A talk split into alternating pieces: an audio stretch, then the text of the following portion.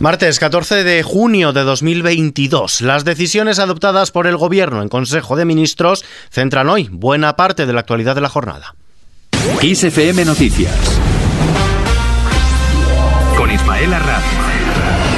¿Qué tal? El Gobierno aprueba la nueva Ley de Equidad Sanitaria. El Consejo de Ministros ha aprobado el anteproyecto de la Ley de Equidad, Universalidad y Cohesión del Sistema Nacional de Salud, en el que, entre otros asuntos, se cierra la puerta a nuevos copagos, se ponen trabas a que se privatice la sanidad pública y se amplía la asistencia sanitaria universal. Carolina Darias, ministra de Sanidad. Consolida la equidad, la universalidad y la cohesión del Sistema Nacional de Salud.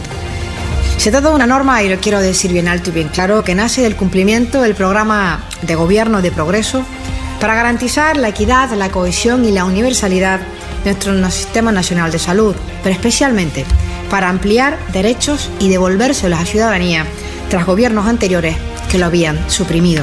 Y a cuenta de esta legislación, enésimo choque parlamentario entre los socios de gobierno. Unidas Podemos reclamará durante el trámite parlamentario de la Ley de Equidad Sanitaria modificaciones para restringir la privatización en la sanidad pública y ha advertido al Partido Socialista de que en caso de no haber cambios en ese sentido, la ley no saldrá adelante. Así lo ha trasladado el portavoz parlamentario Pablo Echenique en plena campaña electoral en Andalucía. Mientras tanto, volvemos a Moncloa. El gobierno avala el de elección del Poder Judicial. La portavoz del Ejecutivo, Isabel Rodríguez, ha considerado que el drama hoy en España no es el procedimiento de elección del Consejo General del Poder Judicial, sino que este órgano lleve 1.288 días en funciones pendiente de renovar y que el Partido Popular rechace desbloquearlo. Isabel Rodríguez, portavoz del Gobierno. En España los jueces participan en la elección de su órgano de gobierno y se hace también a través del órgano eh, que representa al pueblo español, que es el Congreso de los Diputados, tal y como prevé la Constitución. El drama hoy,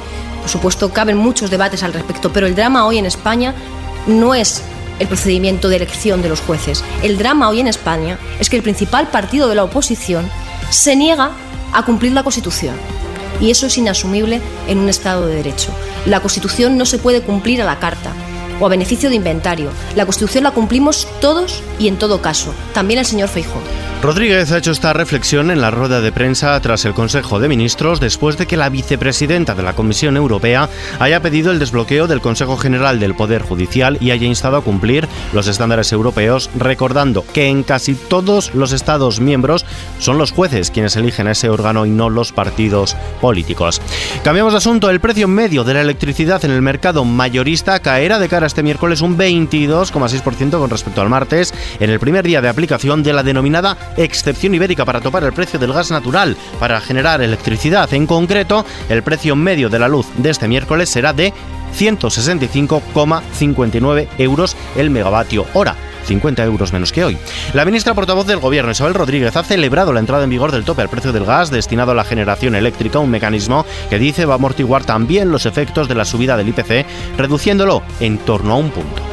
Es una medida histórica porque por primera vez, como decía aquí la vicepresidenta, no van a pagar los mismos.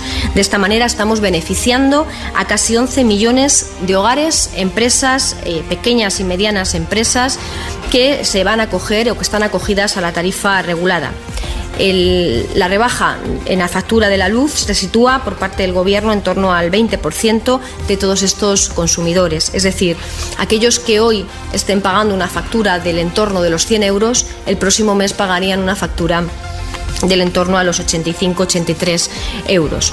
Por otro lado, también ha valorado la situación con Argelia, nos lo cuenta Laura Pozo. La portavoz del gobierno, Isabel Rodríguez, asegura que se está comprobando si hay normalidad o no en las relaciones comerciales con Argelia y que en cualquier caso el Ejecutivo defenderá con absoluta determinación los intereses de España y de sus empresas. Rodríguez se ha referido a la crisis con Argelia en la rueda de prensa posterior a la reunión del Consejo de Ministros, aunque ha apelado a la prudencia para no concretar si hay contactos diplomáticos entre los dos países o si el gobierno comparte con su vicepresidenta, Nadia Calviño, que Argelia está cada día más alineada con Rusia. Desde la oposición, el Partido Popular propone crear una fuerza militar europea, siguiéndolo ha estado Adrián Martín.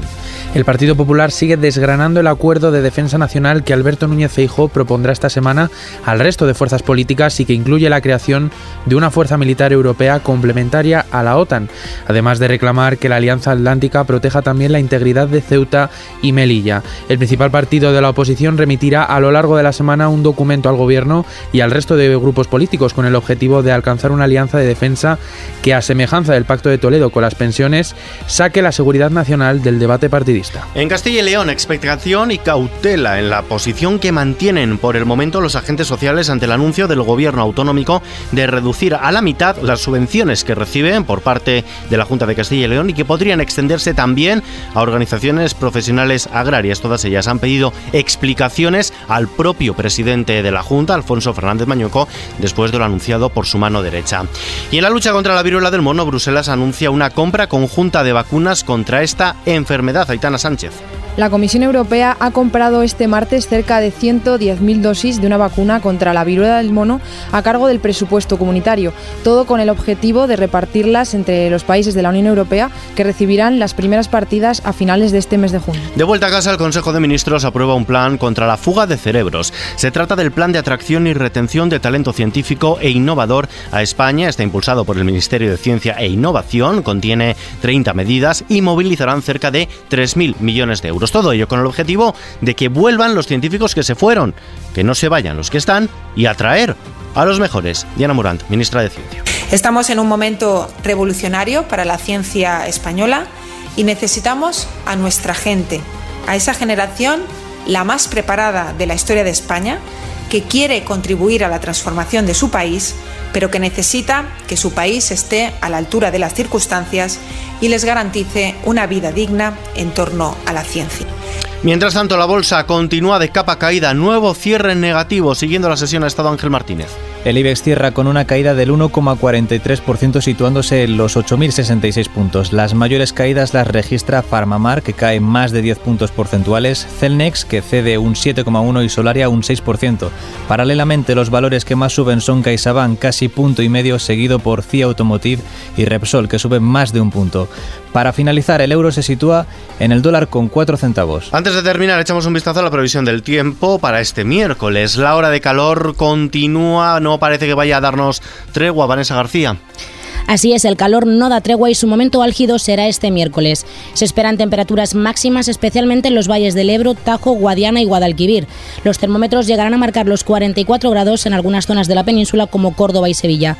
La entrada de una masa de aire muy cálida del norte de África provocará también un aumento de las temperaturas. La ola de calor se extenderá según la EMET hasta el próximo lunes.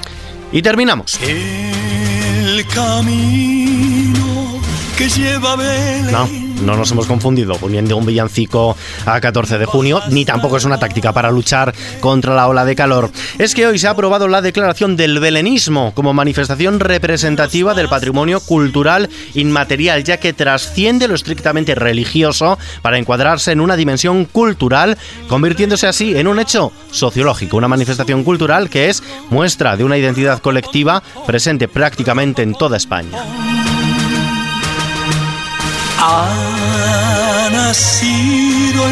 Con Rafael y su tambolirero nos despedimos por hoy. La información continúa en los boletines de XFM hora a hora, ampliada también aquí en nuestro podcast XFM Noticias, hoy realizado por Gustavo Luna. Un saludo de Ismael Arranz. Hasta mañana. Yo quisiera poner a tus pies algún presente que te agrade,